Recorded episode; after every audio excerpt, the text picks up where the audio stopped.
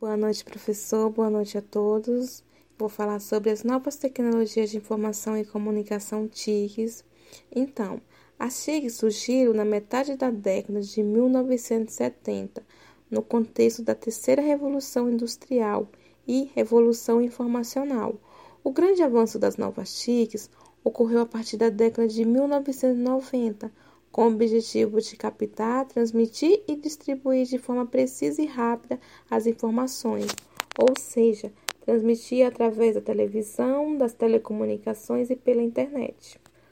Pois no campo científico, a tecnologia da informação e comunicação diz respeito aos estudos das aplicações que transformam ferramentas, máquinas e aplicações em serviços úteis à sociedade por meio do conhecimento Assim, quem estuda a TIC está preparado para adequar tecnologias a favor da evolução da sociedade, com soluções nos variados setores da indústria à mobilidade urbana. A tecnologia da informação e comunicação TIC também pode ser definida como um conjunto de recursos tecnológicos utilizados de forma integrada com objetivo comum. Na educação presencial, as TICs são vistas como potencializadoras dos processos de ensino-aprendizagem. Além disso, a tecnologia traz a possibilidade de maior desenvolvimento, aprendizagem, comunicação entre as pessoas com necessidades educacionais especiais. A educação física tem como identidade o movimento, a experimentação corporal, as vivências e os conhecimentos historicamente construídos sobre a cultura corporal, organizados em forma de esportes, jogos, brincadeiras, lutas e ginástica, entre outras atividades. A TICS permite compartilhamento de informações para salvar vidas, validar e descartar informações, manter a comunicação apesar do distanciamento e principalmente realizar atividades de teletrabalho, teleeducação, telemedicina, entre outras. Na área da teleeducação, alunos de escolas públicas e privadas acessam plataformas educacionais por meio de aplicativos que permitem a esses alunos interagir com os temas que os professores preparam no dia a dia para diversas aulas, de acordo com cada nível de ensino e cada grau. Uma das lições importantes que, que a pandemia nos deixa é perceber a necessidade de usar chiques em todas as atividades produtivas, econômicas e sociais, bem como a necessidade de melhorar a infraestrutura de telecomunicações e que a população em geral possa ter acesso universal e acesso a serviços universais para darem continuidade às suas atividades sobre uma nova forma de se viver, uma nova normalidade. Exige um maior cuidado pessoal pela presença da Covid-19. As tecnologias de informação e comunicação TICs contribuem de diversas maneiras para o desenvolvimento local, pois elas viabilizam o crescimento econômico mediante investimentos em tecnologias, crescimento do setor de TICs e impacto em outros setores. Também proporciona bem-estar social por meio do aumento da competitividade, melhores oportunidades de negócios e maiores possibilidades de emprego. Oferece qualidade de vida por intermédio de aplicação das chiques na educação e na saúde. Promove a melhoria dos serviços públicos oferecidos aos cidadãos. Enfim, as tecnologias de informação ou comunicação possibilita ao indivíduo ter acesso a milhares de informações e complexidades complexidades de contextos tanto próximos como distantes de sua realidade, que no processo educativo pode servir como elemento de aprendizagem, como espaço de socialização, gerando saberes e conhecimentos científicos.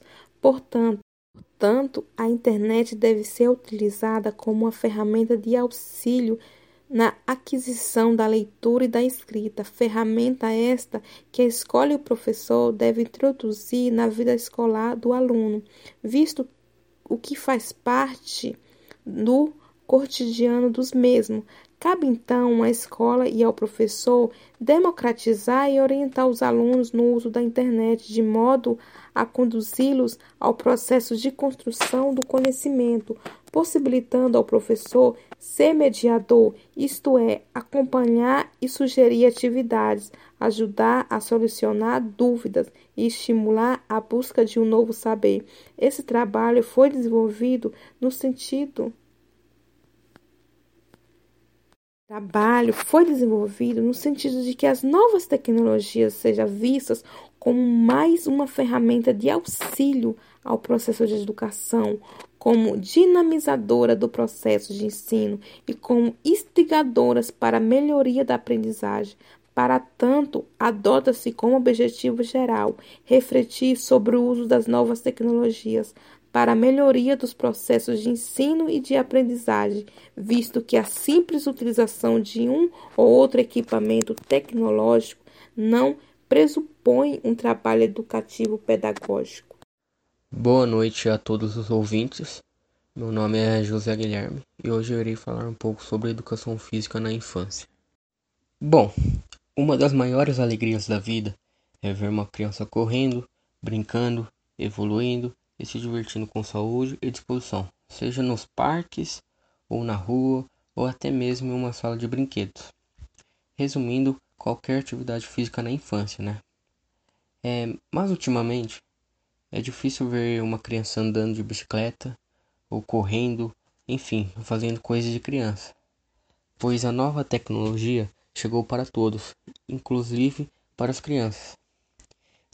E é aí que se encontra a seguinte questão: Onde é que a, onde é que está a socialização com as demais crianças? E a fantasia de ser criança? E o movimento motor para chegar à fase adulta? E a saúde? Onde é que ela fica? Pois então, é, o corpo necessita de movimentos. O ser humano necessita de interação, socialização, precisa manipular e sentir, e a infância é, onde, é, o, é o período onde as descobertas entram. A atividade física na infância tem um papel essencial para o desenvolvimento infantil.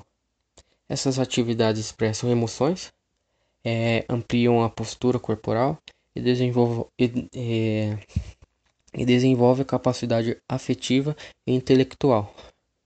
Todas as habilidades básicas devem ser desenvolvidas na infância, pois se, se pular essa etapa, a criança perde e infelizmente não se recupera na fase adulta.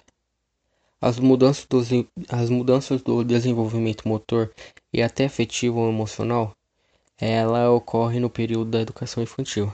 E é nesse período que se, com, é, que se constrói o desenvolvimento psicológico e as habilidades motoras. E isso inclui as atividades físicas nas atividades da infância.